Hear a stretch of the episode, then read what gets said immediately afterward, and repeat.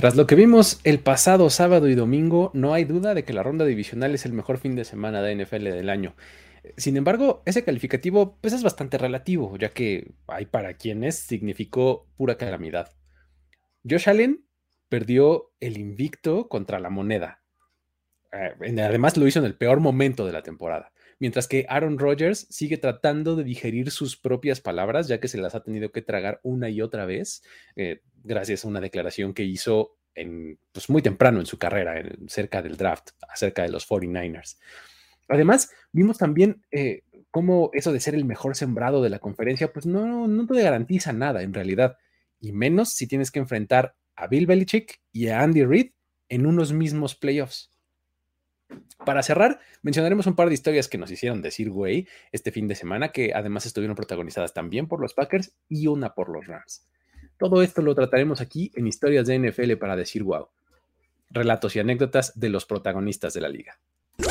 La NFL es un universo de narrativa, testimonio, ocurrencia y memorias que nunca, nunca dejan de sorprender. Y todas las reunimos aquí Historias de NFL para decir wow, wow, wow, wow, wow, wow, wow. Con Luis Obregón y Miguel Ángeles es. Amigos, ¿cómo están? Muy buenas tardes. Bienvenidos una vez más a este espacio en donde vamos a platicar de historias que sucedieron dentro y fuera del campo, pero ya saben que a nosotros nos gustan más que suceden fuera. Entonces, eh, para eso estamos aquí reunidos Luis Obregón y Miguel Ángeles es. ¿Cómo estás, mi querido Mike? Bien, bien, mira, la verdad, todavía sigo emocionado de los partidos del fin de semana, no inventes. Todavía no baja el rush de la adrenalina. sí, la adrenalina de no inventes, estuvo buenísimo. O sea, yo, coincido contigo en que es el mejor fin de semana del año, pero es tal vez el mejor fin de semana de la historia. ¿Qué tal ese? De, de rondas divisionales. Cuando, cuando, cuando escucho eso, este, yo siempre les pregunto, mi primera reacción es, wow, qué buena memoria, oye. ¿No? usualmente cuando pasan cosas tan memorables como lo que vimos, porque aparte fueron tres juegos acabaron en, la última jugada con una patada de gol de campo. Y el otro también en la última jugada. Y el otro, en la última jugada es un, gol de campo para mandar a tiempo extra, en lo que fue un partido verdaderamente espectacular entre Bills y Chiefs. Entonces, digamos que siempre hay buenos partidos en la ronda divisional, pero esta vez sí como que se lucieron, la verdad, los, los cuatro partidos ninguna queja para ninguno, la verdad. Entonces. Totalmente, como que nos compensaron eh, este, un poco eh, eh, cómo nos quedaron mal en el wild card, ¿no? Sí, totalmente. La verdad, sí. Quedó mucho de ver la ronda de, de wild cards y aquí como que dije, ah, bueno, va y hasta con intereses. Exactamente, pero hold, como dicen, wait for it, ¿no? wait for it, boom, ¿no? Ahí estuvo la, la, la, ronda divisional tremendamente buena. Y pues bueno, e-, en ese partido último vimos lo que desde mi punto de vista fue la graduación de, a, niveles históricos de Andy Reid como head coach. La verdad se aventó un coach impresionante. Y pues acerca de él, por lo menos la mitad de la historia va este, esta primera que traemos el día de hoy, ¿no, Mike? ¿Por qué nos, nos cuentas? Totalmente. Cuando, cuando dices que se gradúa eh, Andy Reid como head coach, es que básicamente se pone en un estatus ya pues del tamaño de otros coaches muy importantes y Digamos que en este caso, en su generación y en esta era, pues lo, más cercano es Bill Belichick, en temas de grandes coaches. Creo que si preguntamos quiénes son los mejores coaches de estos últimos 20 años, tendríamos que ir por ellos dos. Los van a mencionar muy rápido cualquiera. Fácilmente. Entonces, muy cerca del tope de la lista, ¿no? O sea, Belichick seguramente va a ser el uno, pero Reed ya debería de estar como muy, muy en la conversión para estar muy arriba, tal vez un 2. Habría que hacer un análisis, pero lo interesante es que estos dos coaches este, se, han vuelto un problema para todos los equipos. Y se han vuelto un asunto ya como complicado este, para los equipos que los tienen que enfrentar. Es más, la gran historia de esta semana, porque a mí me encantó esta historia cuando vi el dato, lo platicamos tú y yo en, en, WhatsApp. Hasta el momento, no ha habido un equipo que le pueda ganar a los dos en una misma postemporada. Eh, estamos hablando de, pues mira, Andy Reid, eh, pues tiene su, su, permanencia larga en Filadelfia, ¿no? Eh, digamos que en la década, hace dos décadas ya, ¿no? En los 2000 por ahí. Y pues bueno, Bill Belichick tiene todo ese mismo tiempo al frente de los, de los Patriots, ¿no? luego Andy Reid se pasó a los Chiefs, pero básicamente en todos esos años, si alguien los topaba a los dos en un mismo playoff, no había manera de ganarlos. Bueno, sigue sin haber manera de vencerlos a los dos, ¿no?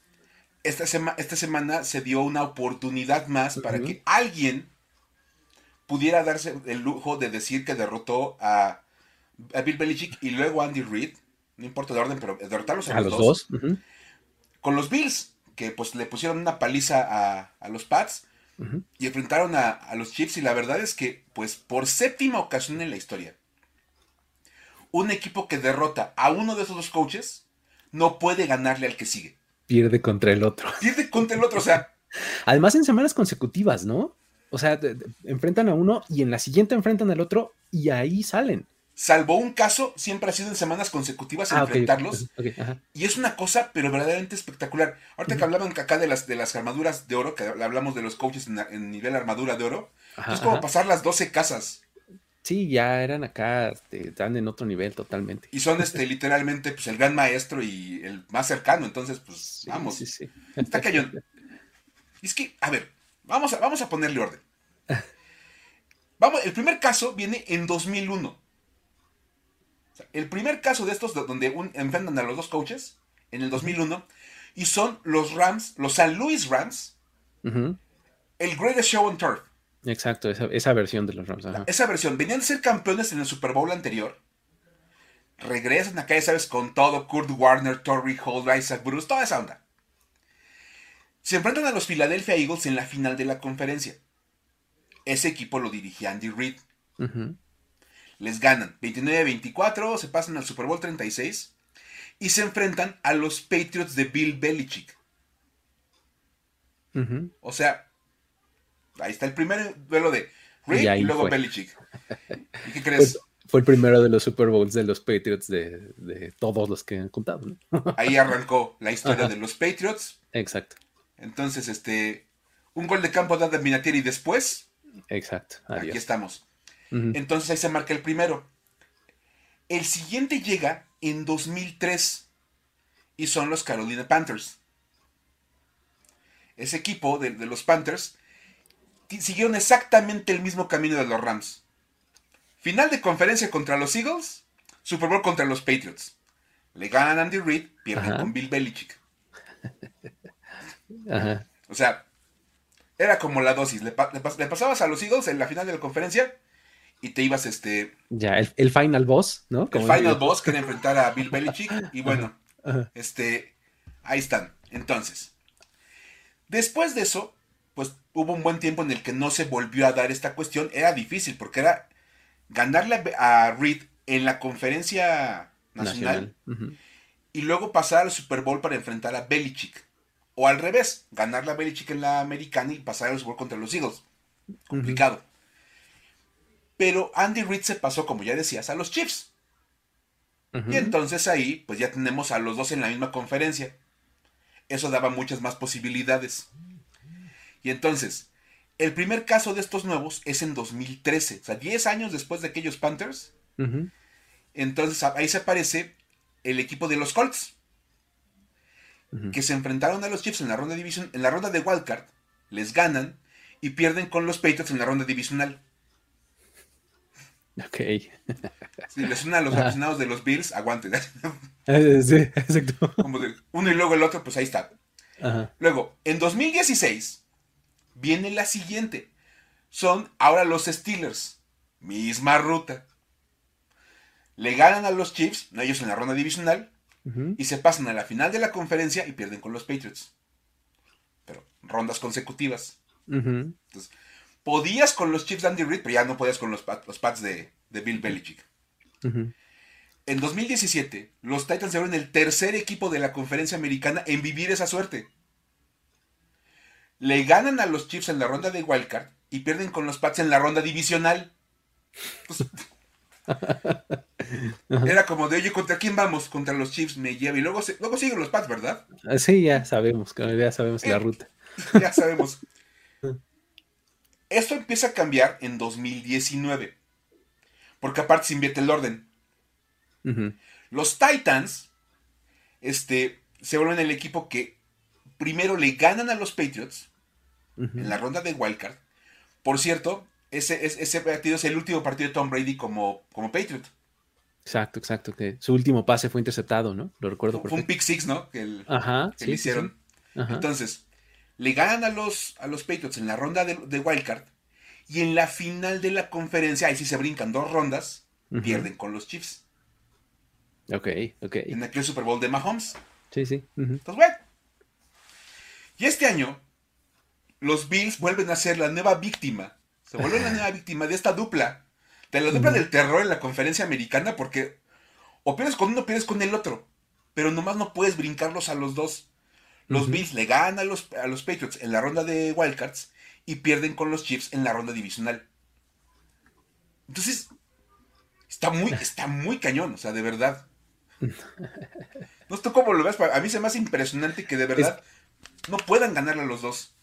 Pues, lo que pasa es que, o sea, sí, sí, eso te habla también del, este, de lo bien construidos que tienen a sus equipos los dos, de lo bien planteados que hacen sus partidos. O sea, sí, tal cual, o sea, te estás enfrentando a la crema de la crema en coaching, ¿no? Pues imagínate si lo tienes que ver así a los dos seguidos, es Murderer's Road, ¿no? Como dicen, o sea, es una fila de matones, o sea, tal cual, ¿no? Está bien difícil este, librar los dos obstáculos y los Bills estuvieron a nada de lograrlo este año. Se quedaron muy cerca, ¿no, Luis? Tú por ahí tienes una historia que cuenta qué tan cerca se quedaron. O sea, cerquísima, porque además, pues digo, podías, este, puedes argumentar muchas cosas a favor o en contra de Josh Allen temporada, puedes hablar bien o mal de su juego, este, lo que quieras, ¿no? El asunto es que en esta ocasión, pues los Bills salieron a dar un juegazo. Una de las razones, no necesariamente creo, fue el juego de Josh Allen, pero sí algo que hizo Josh Allen. Porque pues resulta que, nada más para redondear un poco y darle un poco de argumentos a esto de la actuación en el campo, pues lanzó nueve pases de touchdown en los últimos dos partidos de playoffs. O sea, en el de la ronda divisional y en el de Wildcard, ¿no? O sea, una cosa impresionante, apabullante, estaban jugando súper bien estos Bills eh, a tope, ¿no? Ahora, en esta, en esta noche nada más, en el domingo por la noche en la ronda divisional, tuvo 329 yardas, cuatro touchdowns, todos para Gabriel Davis además, otro histórico, Gabriel Davis, en cuatro touchdowns nadie lo había hecho nunca, y además le agregó 68 yardas por tierra, ¿no? Muy a la Josh Allen, así es su estilo, ¿no? El problema fue que pues, su, gran, su gran pecado, ¿no? Lo, que dejó de hacer bien fue cortar una excelente racha invicta que tenía esta temporada, que era ganar el volado siempre que le tocaba eh, pedir. Sabemos que el equipo visitante es el que tiene el derecho de pedir el volado en, de pedir en el, en el volado que, se hace antes del partido, ¿no? Entonces, en lo que iba de esta temporada, en 2021, todas todos eh, las oportunidades que ha tenido, porque además siempre sale de capitán, iba 9-0. O sea, no había perdido ni un solo volado en todo lo que iba de la temporada. O sea, eh, se puede decir que Josh Allen, si viviera en México, sería la pesadilla del merenguero. Así, tal cual, siempre le ganaba el volado al otro, ¿no? Ahora, llegaba el domingo por la noche, van de visitantes a Kansas City, le toca pedir el volado en el, antes del kickoff, pierde. Uy, primera señal ahí. Bueno, ok, no hay problema, porque pues el partido empieza bien y dos series largas, ofensivas que terminan en O sea, dices, bueno, no hay tanto problema, ¿no?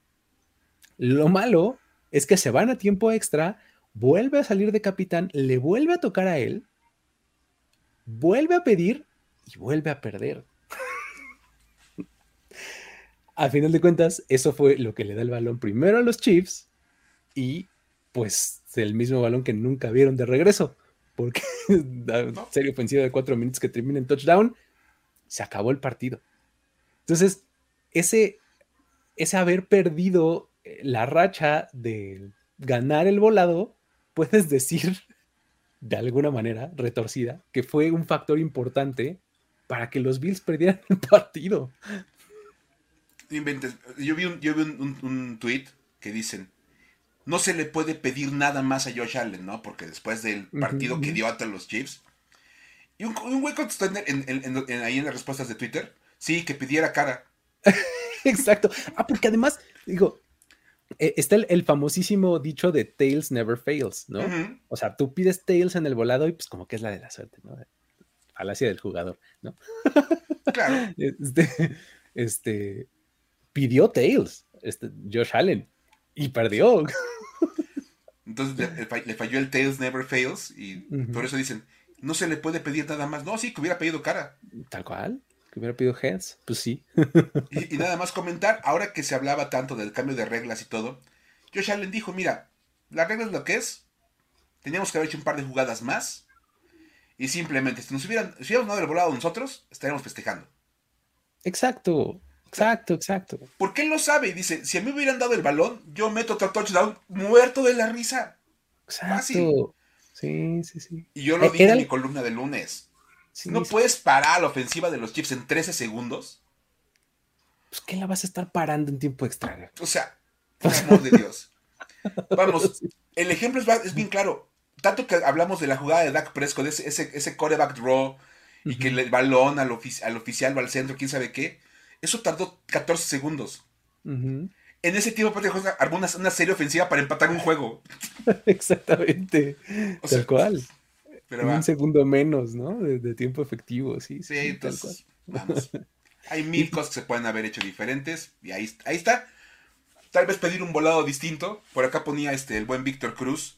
Que van a, van a seleccionar un merenguero en el próximo draft. hay que un merenguero. Sí, estoy de acuerdo. pudiera pudiera funcionarles, porque pues para que gane el volado, no inventes.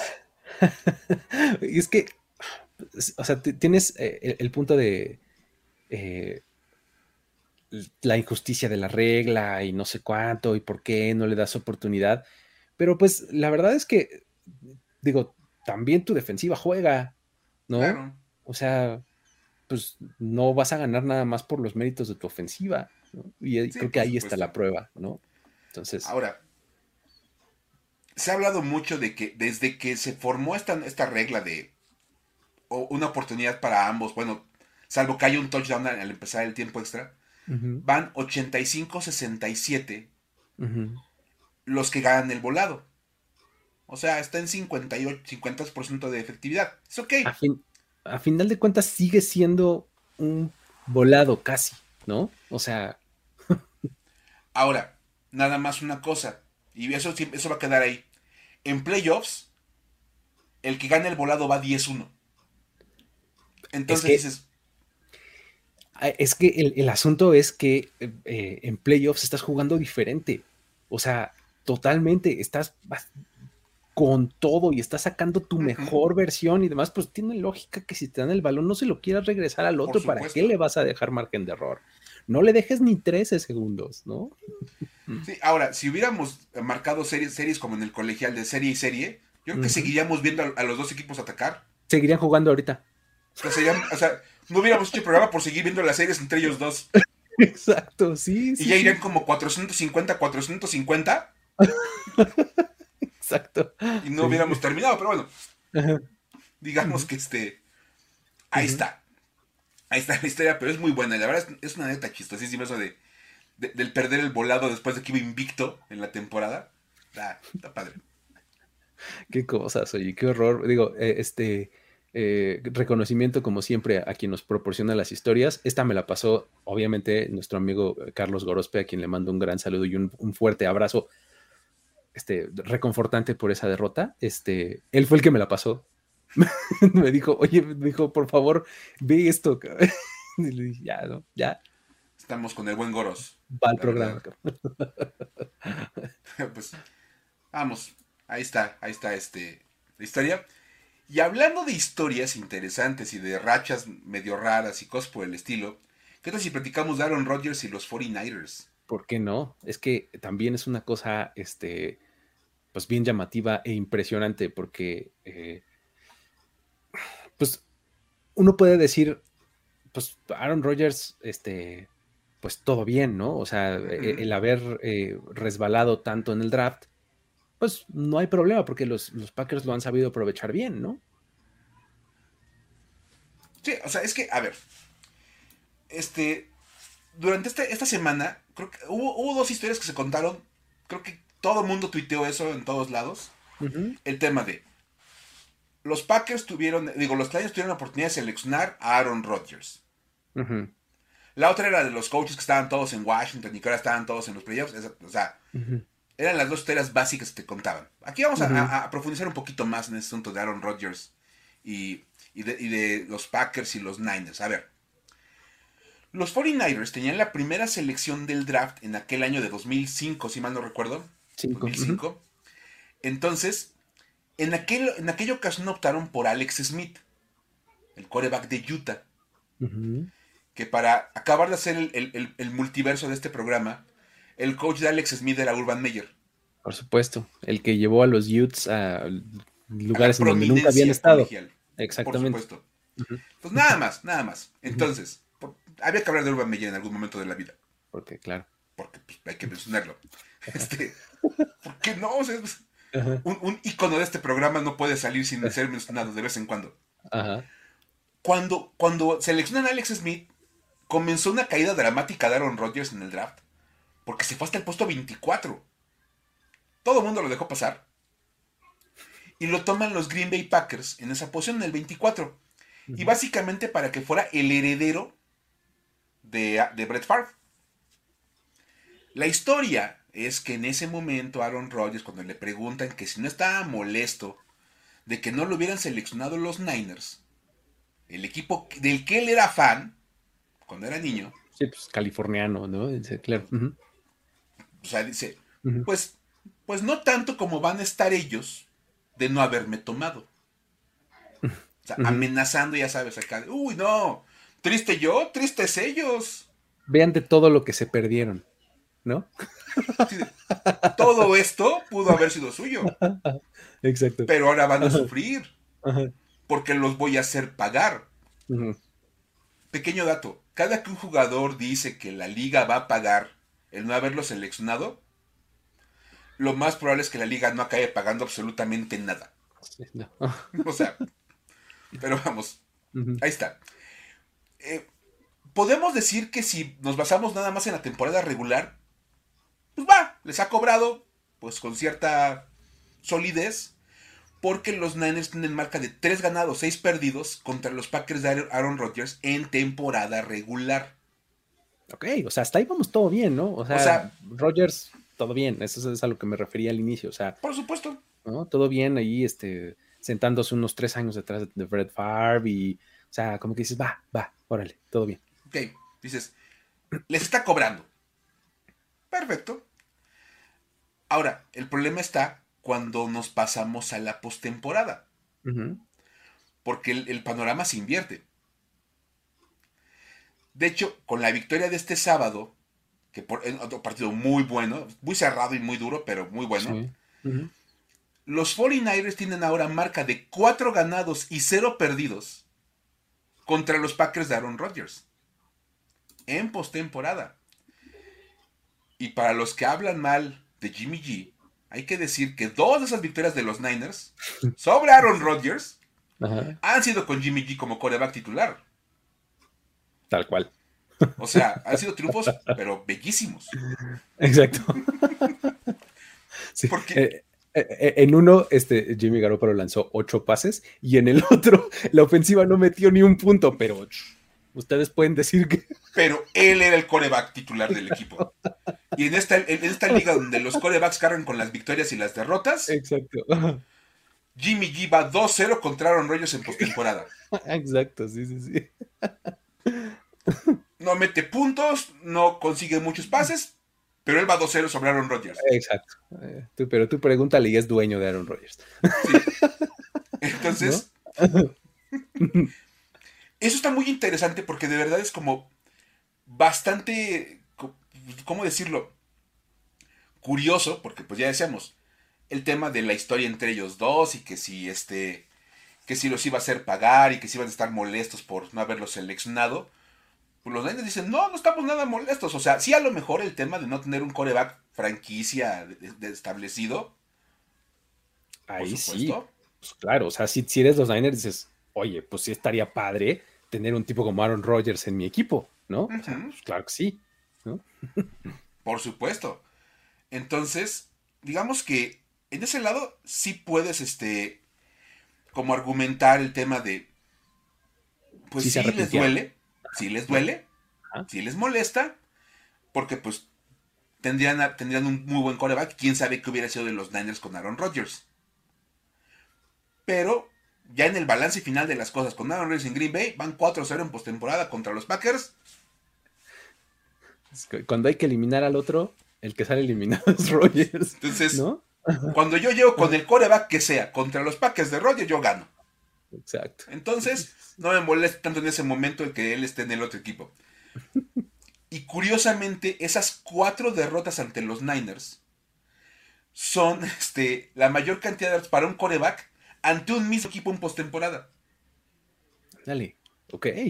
O sea, como dato aparte, o sea, ahí está. Ningún coreback ha perdido cuatro partidos así consecutivos contra el mismo equipo en postemporada. Excepto Aaron Rodgers contra los San Francisco 49ers. Y ya si le quieren meter así el dato para platicar, ya saben que luego cuentan así como netas en los programas, todo. Leí una muy buena. Rodgers creció a tres horas del estadio de los Niners. Ok. Y Jimmy Garoppolo creció en Illinois a ah, tres horas del, estadio, del estadio de los Packers. Sí, claro, es Eastern Illinois, por supuesto. Él es de los Panthers, igual que mi, que mi queridísimo Tony y Sean Payton, que hoy están en las noticias. Entonces, Jimmy G nació a tres horas del Lambo Field. Ajá. Y Aaron nació a tres horas del estadio de los 49ers. Muy bien. Casual. Ahí no es porque le agreguen a, la información que luego pueden compartir con alguien más. Exacto. Muy bien. Y hablando de mala suerte, Luis, este, para equipos ¿Qué tal los número uno esta semana? Este, es, una cosa, eh, pues muy fea, porque, pues digo, uno piensa que si tiene la mejor temporada regular y consigue el seed número uno, pues eso incrementa sus posibilidades de victoria, ¿no? De, las, y las posibilidades de seguir avanzando en la postemporada y de eventualmente llegar al Super Bowl. Pero pues bueno, la verdad es que en esta ocasión los equipos sembrados número uno de ambas conferencias no tuvieron muy buena suerte, ¿no? O sea, eh, hubo muchas sorpresas esta semana, pero eh, incluidas, este, obviamente, las tres de visitantes que ya mencionamos al principio del programa. Todas terminaron en gol de campo, esas tres. Además, los tres goles de campo se patearon con cuatro segundos en el reloj de juego, extrañamente, ¿no? Este... Por cierto, nada más hablando de menciones, ese dato me lo, mencionó a mí, no sé si lo alcanzaste a ver con Yayo de NFL Caribe. Un saludo a, Yayo que ve el programa. Ajá. Que la verdad sí se aventó ese dato de todas con cuatro segundos. Tú, órale, O sea, está muy loco.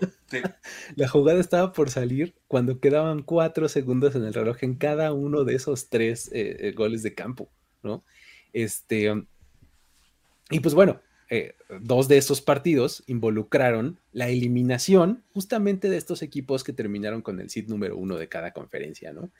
Eh, Tennessee cayó ante los Bengals en el primer partido de, la ronda divisional el sábado y unas horas después los Packers pierden contra los 49ers, ¿no?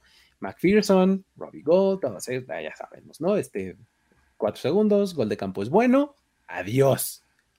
La cosa es que esto es un hecho poco usual en estas instancias. De hecho, es solamente la cuarta vez desde 1975, que fue cuando comenzaron los, los seedings en, la NFL como tal, eh, que los dos equipos eh, clasificados número uno salen eliminados en la ronda divisional. Esta fue solo la cuarta. Wow. Entonces, realmente no es común. O sea, sí es cierto esto de que el home field advantage incrementa las posibilidades de seguir avanzando, por lo menos, ¿no? O sea, pues la historia así lo comprueba. Solamente había pasado tres veces, ¿no? La primera ocasión fue en el 79. Ahí, en, la conferencia nacional, los Dallas Cowboys eran del 1 y pierden contra los Rams de Los Ángeles. Aquí, hay una pequeña curiosidad, porque eh, en, este, en este caso enfrentaron a los Rams que eran el 3, ah, en el seed número 3. En el otro partido de la conferencia nacional estaban los Eagles, que eran el 4, contra los Buccaneers, que eran el 2. Entonces, el asunto es que Eagles y Cowboys eran de la misma división y entonces modificaron ahí los cruces. La verdad es que es una cosa como poco, poco común, medio rara, ¿no? Sí, o sea, habría que investigar mucho más, pero al parecer en esa época procuraban evitar que los equipos divisionales se enfrentaran en, playoffs, era como raro, ¿no? Ajá, como que si se enfrentaban tendría que ser como al final en la conferencia, en la final de conferencia o algo, pero el chiste es que no, no era el común de uno contra el, más abajo y el dos contra el, ¿me, explico? O sea, sino que como que movieron ahí la situación para evitar que los Cowboys y los Eagles se enfrentaran en, en esta ronda, ¿no? Entonces, eso fue en la conferencia nacional.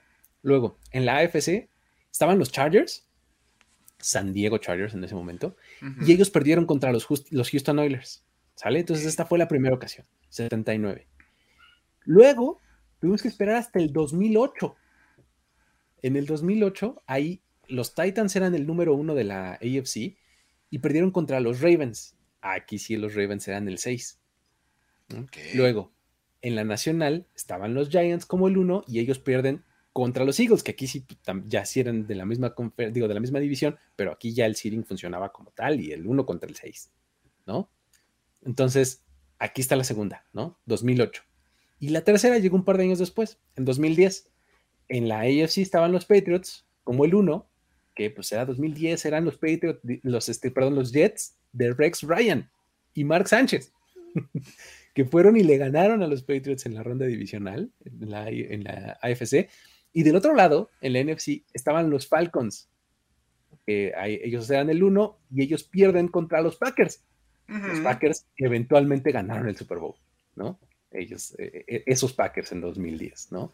Entonces, eh, esa, esa fue la tercera vez y ahora, 2021, la temporada 2021, los Titans pierden contra los Bengals los Titans tenían el 1 y los Packers, que tenían el 1 de la Nacional, pierden contra los 49ers. Esta fue la cuarta ocasión en la historia. Así está eh, de poco común el asunto de que los 1 pierdan, eh, o sea, que sean one and done tal cual, ¿no? Porque, digo, en este momento ya son one and done porque en la ronda divisional, pues descansa el 1. Sí, aparte, el, hecho, eh, también comentaban por ahí, rarísimo, es que es la primera vez que ambos número uno salen eliminados en sábado, o sea, en un mismo día. Además en sábado, exactamente. o sea, ni siquiera llegaron al domingo. y más porque aparte, bueno, lo más chistoso es que siempre a los uno como que los dividían, ¿no? O sea, de uno en sábado, uno en domingo, por la cosa de pues son los equipos más espectaculares supuestamente en marca. Pero pues como este año eran los Titans en la conferencia americana, sí dijeron, no, pues cómo poner ahí a los Chiefs, luego, luego el, de los, el de los Packers en sábado. Sí, pues medio criminal y porque para todo el mundo quería ver el Bills contra Chiefs. Pues, opción en domingo en prime time y pues ahí nos, movieron ahí los equipos. Pero está raro, ¿no? O sea, es, como poco usual que un equipo número uno quede tan, fuera tan rápido. Sí, exactamente, y es, y, es por eso que, tuvimos que mencionarlo, porque eh, esto de que se hace el uno y salgas a la primera, no es nada, o sea, no es nada, nada, nada común, ya se lo dijimos, apenas cuatro ocasiones en la historia, por eso teníamos que mencionarlo, ¿no? Y bueno, se nos quedará la pregunta de Esteban Santos, que ¿cuántos veces han sido Titans número uno de la conferencia? Porque ahorita mencionamos dos veces que los han eliminado siendo el número uno. Pues habría que ver cómo también les va como ese lugar. Sí, exacto. habrá que echarse un pequeño clavado. Es cosa de unos minutos, pero eh, ahí lo, investigamos y luego lo platicamos, ¿no? Ah, se lo, se lo, encargaremos al departamento de investigación de historias para decir, wow. Exactamente, sí, sí. fíjate que ahora, ahora me inventé otro fíjate. O sea, está el, está el Departamento de Investigación de Historias de NFL para decir wow. Pero además también está el, Comité de Selección de Historias.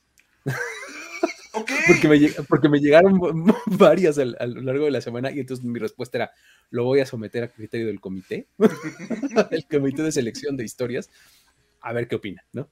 Ok. es interesante porque, bueno, en general sí hay, como un proceso de selección de historias, sí hay como un... Sí, sí, claro. Una serie de pasos. Sí, sí. Ya les he comentado yo, por ejemplo, que yo algunas de las historias las, las, platico con mi novia primero para ver qué tal, qué tal impacto generan. Entonces, Yo creo que sería Ella parte es- del comité. Ella es parte del comité de selección. Ok, entonces bueno, luego les platicado bien cómo está esto del centro del comité. No se quede bien configurado, porque- Nada más que quede configurado lo, lo- lo- lo instauraremos. ¿no? pero ah, podemos platicar un poco más detenidamente de ese comité. Exacto. Pero, pero sí, la verdad es que es una, es una buena historia esta de los números uno eliminados rápidamente. Así es, así es. Pero pues bueno, estas son las, las, las historias que, pues, de- padres interesantes, pero tampoco podemos irnos sin las historias para decir, güey, por supuesto, ¿no? No, no, no, no, no. Venga, por favor. No puede haber un programa de historias para decir wow ya sin historias para decir güey. Se han vuelto parte esencial de este programa. Así es. Y tenemos que empezar hablando de los equipos especiales de los Packers. O, o sea, especiales como dice Rob Gronkowski en el comercial, ¿no? Uh, Well, I'm Por I'm special. special. Tal cual. O sea, este, como. ¿Quién, quién era el, Ralph, ¿no? El que decía en Los Simpson. Mi mamá dice que soy especial. Es- Exacto, sí, sí, sí. Tal cual. Rafita Gorgori. Rafita Gorgori. Así de. Mi mamá dice sí, tal cual, los, los Packers así de. Mi coach dice que somos especiales. Exacto. Pero, qué hijo Sí. Si, hubiera- si hubiéramos. Si nombráramos el equipo ideal de historias para decir, güey, los equipos especiales completos serían los de los Packers. Packers 2021, exacto. Todo el equipo completo. Y es que, a ver, el partido de los, de los Packers estuvo, estuvo bueno, pero la verdad es que la historia para decir, güey, que marcaron sus equipos especiales es espeluznante. Fue un partido muy cerrado, fue un partido de defensivas, la verdad es que ya lo decíamos. San Francisco no anotó ni un solo punto a la, a- la ofensiva, ni uno solo. Aaron Rodgers metió un touchdown empezando el partido, bueno, Y y básicamente como hizo el checkout, bueno, con permiso, gracias. Vámonos. De hecho, y entonces todo lo que iba pasando con la def- las defensivas y los equipos especiales fue marcando el rumbo del juego. Al final del día. Este. Empezamos con Mason Crosby, que no pudo conectar un gol de campo este, en, la, en la primera mitad del partido porque le bloquearon la patada. Ya. Mal bloqueo significa mala ejecución, touch para todos, Sí. ¿no? No te pueden bloquear un gol de campo. Para empezar. O sea, vamos a ser sinceros. Era, era además la jugada final del, del primer medio, ¿no? O sea, con eso este, apretaban mucho más, o mejor dicho, no apretaban, sino se iban adelante de una manera más clara en el marcador. Iban 7-0, se hubieran ido 10-0 arriba, ¿no? Por supuesto. Y, y para como el partido se estaba dando, 10 puntos era un mundo. Era muchísimo, sí. Entonces, tres puntos de repente parecen como ya una cosa de nada y muchos coaches los menosprecian. Hablando de Brandon Staley. que no le ven sentido a patear goles de campo, pero está bien. En un partido así sí lo vas a ocupar. Luego, el partido estaba 10-3. Parecía que, bueno, estaban logrando como amarrar el partido de los Packers a base de que su defensiva no dejara hacer nada al, al ataque. Viene el despeje y le bloquean la patada a Cory Bojorquez. La levanta el jugador de los Niners y la mete para la zona de anotación. O sea, el touchdown de los Niners fue en equipos especiales. Con un despeje bloqueado. O sea, Sí. El- el- los encargados de que el partido lo empatara a San Francisco pues, son básicamente los equipos especiales de los Packers. Tal cual. No hay que buscar. Y luego, este, paran a los Packers, recuperan la, la- la posición los 49ers, logran avanzar unas cuantas yardas, porque aparte ni avanzaron tanto, porque pues no era una serie ofensiva muy espectacular, cosa de nada, y ponen el balón para el gol de campo que iba a intentar Robbie Gold, para ver si los, los Niners lograban eliminar a los, a los Packers ya en tiempo regular. Las tomas muestran que había 10 jugadores de los Packers para bloquear el gol de campo. Pero puedes decir. O sea, im- imagínate el güey que no entró al campo. O sea, ¿qué? O sea, dijo, "Güey, hace mucho frío, yo ya, ahorita ya no. ok, ¿por? O sea, no, pues bueno, ya, ya perdimos. Güey, no, o sea, O sea, ¿tú crees que la va a fallar? ¿Para qué entró? sí, es Robbie Gold. ¿No viste el de los, al de los Bengals y es novato? Robbie Gold la va a meter más fácil. Güey, o sea, no sé cómo estuvo el razonamiento ahí. No sé cómo estuvo las, las cosas. Digo, también hay que decirlo, no garantizaba nada que, que hubiera 11 fueran a bloquear la patada. Vamos. Sí, no, pero pues oye, por lo menos estás haciendo tu trabajo como lo tienes que hacer, ¿no? Mínimo haz tu chamba, sí, o sea, mínimo haz lo que te toca, por amor de Dios. No es posible, de verdad, que en un partido tan malo para los equipos especiales, la última jugada sea esa. 10 alineados para un gol de campo que básicamente acabó con la temporada de los Packers. Es que fue como justamente el retrato perfecto, ¿no? Así de, mira, mira por qué perdiste el partido. Ahí está, ¿no? Tal cual. ni, siquiera se pudieron alinear los 11. Es más, siempre en equipos especiales hay un jugador que está encargado de contar a los Tienes que contar 10, exactamente. O sea, si no te cuentas tú, tienes que ver a 10. Si yo me paro y empiezo a contar 1, 2, 10. Y yo soy el 11. 11, exactamente. Ajá. Ya está. Y lo hace eh, eh, eh, cuando es un despeje el regresador de patadas, por ejemplo. El fielder siempre está. Ok, 10. Yo soy el 11. Alguien tiene que encargarse de contarlo, porque si no están los 11, pues cuando menos debes de tratar de pues, pedir señalar algo así, ah, falta uno, tiempo, lo que sea, pero... ah, mira, dice Julio, es que el que no estaba era el que le tocaba contar. Ahí está la falla. Él estaba parado en la banda de 1, 2, 10. Ah, sí, son 10 ah, y yo soy el 11. Así bien calientito, ¿no? Con su caldo de pollo. Ah, están 10, sí están 10. Pues no inventes, o sea. Está, está, muy, está muy cruel esa historia, pero. Los equipos especiales de los Packers se encargaron de darle la cuchillada en la espalda a su equipo. Si le buscan, si, a la gente le, gusta siempre buscar culpables directos de las derrotas. Pues ahí está. La ofensiva de los Packers tiene muchísima culpa porque no pudieron hacer absolutamente nada, pero los equipos especiales básicamente le regalaron el juego a los Niners. Dijeron, toma, llévatelo. Y, fíjate, le puedes, le puedes este, sumar a esta lista el hecho de que en, la patada de kickoff del segundo medio, Divo Samuel les regresa 45 yardas el balón hasta medio campo. Sí, por supuesto. Esos son eh, tres puntos, o sea, representan tres puntos para los Niners. O sea, ahí hay otra, o sea, dos jugadas más, ¿no? O sea, el regreso más el gol de campo. O sea, ahí está, ¿no? De verdad, desastroso, o sea, desastroso. Matt LaFleur se puso en el plan de sí, es culpa mía, tendría que estar más atento y pues yo tengo que estar checando esas cosas. Estamos sinceros, hay un coordinador que no estaba haciendo su chamba y no la hizo durante todo el año. El buen Carlos Mercado puede dar fe de, esos, de esa situación cómo se quejaba amargamente de sus equipos especiales. Todo el año, todo el año se quejó de los equipos especiales de los Packers. Entonces, vamos, digamos que es como un asunto importante. Y ahora, es. las historias para decir, güey, son incluso futuristas. Porque ya vamos a hablar de campeonato de conferencia desde hoy. Prospectivas, ¿no? O sea, no se pueden quejar. Las historias para decir, güey, están en todos lados. Ya estamos viendo a futuro. Muy bien. En la semana 18, esto arranca ahí. Porque vamos a hablar de cómo defiendes la casa antes de que empiece el partido. Este, en la semana 18, los 49ers se metieron a casa de los Rams. Y los Rams vieron cómo los fans de San Francisco les volvieron el SoFi Stadium una sucursal del Levi's Stadium. Como le dicen a los fans de San Francisco, el Levi's South. El Levi's Stadium del Sur. Háganse cuenta. Entonces, el ruido de los visitantes fue tanto que Matthew Stafford dijo que eso había sido un problema durante el partido. Se acordarán que iban ganando 17-0, les dieron la vuelta. Primera vez que Sean McVay pierde un partido que iba ganando al medio tiempo. Todas esas historias. Stafford dijo, teníamos una oportunidad, pero este, pues estuvo complicado porque la gente estaba como haciendo mucho ruido. Era un ambiente complicado, o sea, su casa era un ambiente complicado para jugar.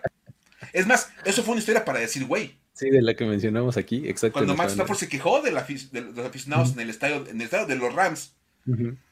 Y dijo que bueno, que habían tenido una muy buena respuesta y que se presentaron muy bien toda la onda. Ahora, cuando los Rams se dieron cuenta que su rival de la final de la conferencia eran los 49ers, pues la pregunta lógica era, ¿y si nos vuelven a aplicar la misma? De llegar todos en bola ahí a meter a su gente Entonces, el equipo buscó la manera de proteger este asunto. De vamos a defender la casa, como dice la historia, desde antes de que empiece el partido. y vamos a limitar la venta de boletos a personas que iban en el área de Los Ángeles. Ok. O sea, eh, mira, suena bien de concepto y de principio, pero eso me hace pensar que no sabes bien cómo funcionan las cosas. es que los, Rams de... Sí, toda la gente compra el boleto directamente de la, de la cuenta del estadio y nunca van a hacer nada con ese boleto más que utilizarlo para entrar. Exacto. Y además, significa que si vives en Los Ángeles, sí o sí, necesariamente le vas a los Rams. No hay de otra. Por supuesto. ¿No? O sea, ¿a quién le van a ir? ¿A los Chargers? Exacto, no es como que haya otro equipo en Los Ángeles. Por supuesto. Entonces, vamos. Entonces, ¿cómo va este asunto? Resulta que si la gente entraba y, pedía boletos en la página oficial de los, del estadio, pues sí podían comprarlo siempre y cuando su código postal de la tarjeta con la cual pagaban estuviera en la, zona del sur de California, que es donde está Los Ángeles. Si tú comprabas con una tarjeta que la dirección marcaba algo distinto a eso, te cancelaba la, venta. Así no, no te puedo vender. Sí. Tal cual. Y si la tarjeta te, daba el cobro, te decían, te vamos a reembolsar tu dinero, no te preocupes, no hay bronca, pero no te podemos vender los boletos. Ok. Está bien. pues, obviamente hubo todo tipo de reacciones. Este, Matthew Stafford, la esposa de Matthew Stafford, la esposa de Andrew Whitworth, le pidieron a la gente que no vendiera sus boletos, porque ellas sí están más ubicadas en la realidad. exacto, saben más o menos cómo funcionan las cosas. Y saben que la gente tiene el boleto y lo vende. Pues sí. ¿A alguien más? Porque hay un concepto llamado reventa, que pues en este país somos víctimas de eso, de manera descomunal, y en Estados Unidos es bastante legalizado el asunto. Allá no, exactamente, allá no, allá es una industria tal cual, regulada, legalizada y sin ningún problema. ¿no? Nada más hay que decir que hay una página que se dedica a vender boletos de NFL con el aval de la NFL. Tal cual, así. La NFL dice, ¿quieres un boleto para tal partido? Entra a tal página. Alguien lo está vendiendo. Y ahí lo están vendiendo. Cómpraselo a un fan, bien seguro. Mira, son boletos originales. Exacto. Siéntate, hasta, su campaña tiene, ¿no? De siéntate en el lugar de fulanito de tal, ¿no? O sea, tal cual, o sea, de verdad. Entonces, este, pues, es más, si mal no recuerdo era eh, uno de los, este, Staley, el, de los dinero ofensivo de los Niners. Joe Staley. Joe Staley. Dijo, le dio retweet al, al, tweet de la esposa de Andrew Whitworth y dijo, bueno, hagamos una cosa. Si van a vender el yo se los compro. Para regalárselo a los aficionados de los Niners. Yo los vendo con la gente de San Francisco. Nomás no le vendan a la gente que le va a los Rams. Salvo todo un show y ha sido todo un show toda la semana. Y es que, ¿sabes cuál es un, agravante un poco de esto? Que eh, esos, estos comunicados, porque eran, este, eh, lo que más se vio fue un screenshot, ¿no? De alguien que estaba recibiendo ese comunicado, que se notaba que era un ticket holder y que le estaban avisando, ¿no? Así de, esto va a pasar. Y esos esa foto, perdón, empezó a circular en el último cuarto del partido. O sea, los Rams todavía no ganaban. Todavía no tenían la certeza de que fueran a tener el partido. Bueno, iban 27-3. bueno, digamos que tenían sus sospechas, ¿no? Pero... Dicen, hasta vigilamos que no fuera 28-3 para que no hubiera riesgos. Exacto, sí. Pues que puede, que puede mal ir sal. Pues por una cosa de nada, todo salió mal, pero todo salió, pero bueno. Sí, o sea, fue una cosa bien rara, porque la gente ya estaba como empezando a ver el tema del boleto, porque parecían muy obvios que iban a entrar. Luego ya estaban arrepintiendo. Este, pero vamos, el, mensaje salió. El día lunes, el mensaje desapareció. Ya no había restricciones. Y el argumento de los Rams fue muy simple. Pues que ya se vendieron los boletos. pues ya, no puedo restringir nada si ya no hay boletos. Pues si no tengo boletos que vender, pues ¿cómo voy a restringir la venta de boletos? Si ya, ya aseguré que la gente en el sur de California compró los boletos, no va a haber fans de San Francisco en el estadio. Exacto. Tú, ayer, Luis, como parte de este departamento de investigación de primero de, de, de Historias para decir wow, ¿Te metiste a la página de StubHub? Por supuesto, dije, ay, a ver, a ver. O sea, todavía no pasaba de esto de que ya lo habían este, eh, retirado la restricción y demás. Dije, ay, a ver. O sea, por historias de, vida y, de, laborales, en algún momento yo tuve que ver con, ese tipo de industria. Y dije, es tan fácil. O sea, si tienes el dinero suficiente, es muy fácil conseguir un boleto para el NFL, ¿no? Entonces dije, a ver, aquí está, ¿dónde quieres tus boletos, Mike? Mira, tenemos de 400, de 600. Sí, sí, sí. O sea, os debo decir que Luis me mandó ahí hasta los lugares más baratos, 500 dolaritos para entrar a ver al Rams contra Niners. Sí me ofendí porque dije, ni que fuera la mamá de Jordan Love. Así como hasta arriba en el estadio, o sea, ¿qué soy la mamá del coreback titular o qué? Del visitante. No, o sea, yo quiero un buen lugar. y había boletos hasta en las zonas VIP. En todos lados, exacto. Funciona, funciona. Y lo estábamos checando desde México. Sí, o sea, ¿tú crees que ahí en, allá no lo iba a hacer? Pues, pues, que, alguien en Santa Clara, en San Francisco o más allá, no iba a comprar un boleto de esos en reventa. Este, y ahora, una cosa que se ha comentado también, pues los Rams se fueron un tiempo de Los Ángeles y se fueron a San Luis.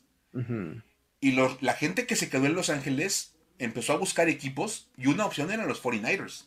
Exacto, es que es justo un poco para allá. Eh, los Rams, ni los Chargers tampoco, tienen estas aficiones eh, como hardcore en Los Ángeles porque tienen muy poquito tiempo ahí.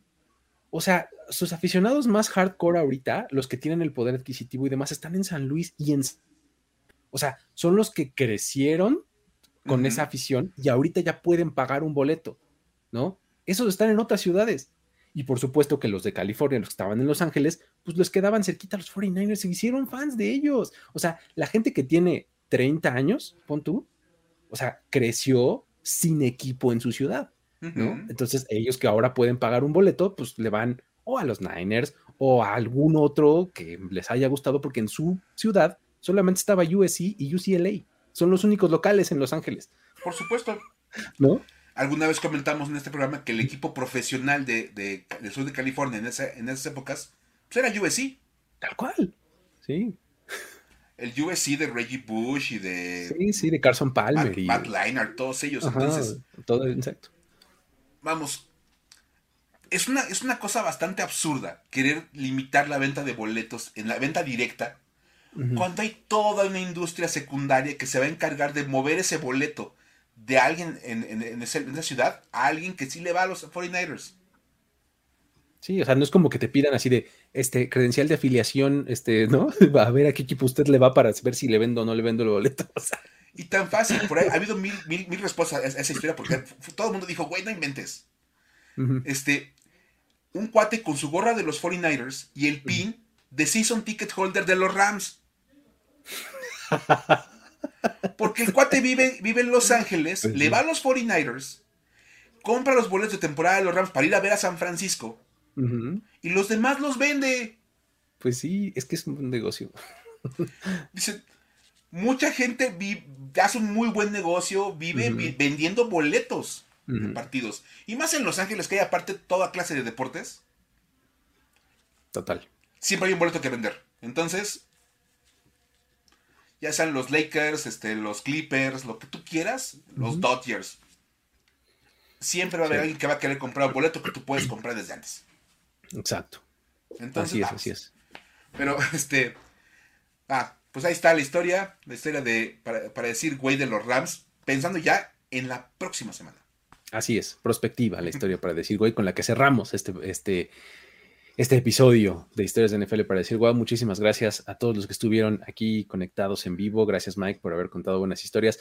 Todos los que ven esto un poquito diferido, ya sea en los canales de video eh, de aquí de Primero y Diez, en el que sea, en el que ustedes estén consumiéndolo, denle un like, denle un suscribir, denle un lo que ustedes saben que sea benéfico para el crecimiento de este video.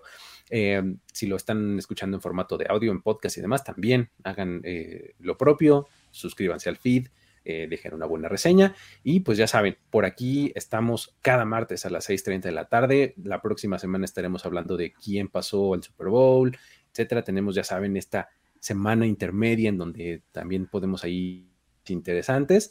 Y pues nada, con eso eh, nos despedimos de esta emisión, ¿no, Mike? Totalmente, ahí vamos a estar. Vamos a, ver los partidos de final de conferencia. Pues ojalá estén buenos, porque después de cómo venimos, cualquier cosa nos va a parecer mala, pero pues es la Exacto. Sí, sí aguas, porque ahí sí. Nos dejaron una vara muy alta, no hay que esperar eso. O sea, va a ser buen fútbol y demás, pero va a estar muy complicado que vivan a la altura de los de la semana pasada. Sí, no, por favor, este, no, no, esperen que, tengamos dos partidos exactamente igual de buenos. Hay que disfrutar, quedan tres juegos en el año. Nadie cuenta el Pro Bowl, quedan tres juegos. Entonces, dos finales de conferencia, Super Bowl, disfrutamos los muchachos, aunque no sean igual de buenos que los divisionales. Exactamente. Pues listo. Con eso nos despedimos. Nos vemos la próxima. Saludos. Bye bye. Esto fue Historias de NFL para decir wow, wow, wow, wow, wow, wow, Los relatos y anécdotas de los protagonistas de la liga directo a tus oídos. Con Luis Obregón y Miguel Ángeles E. Voz en off, Antonio Sempe. Una producción de primero y diez.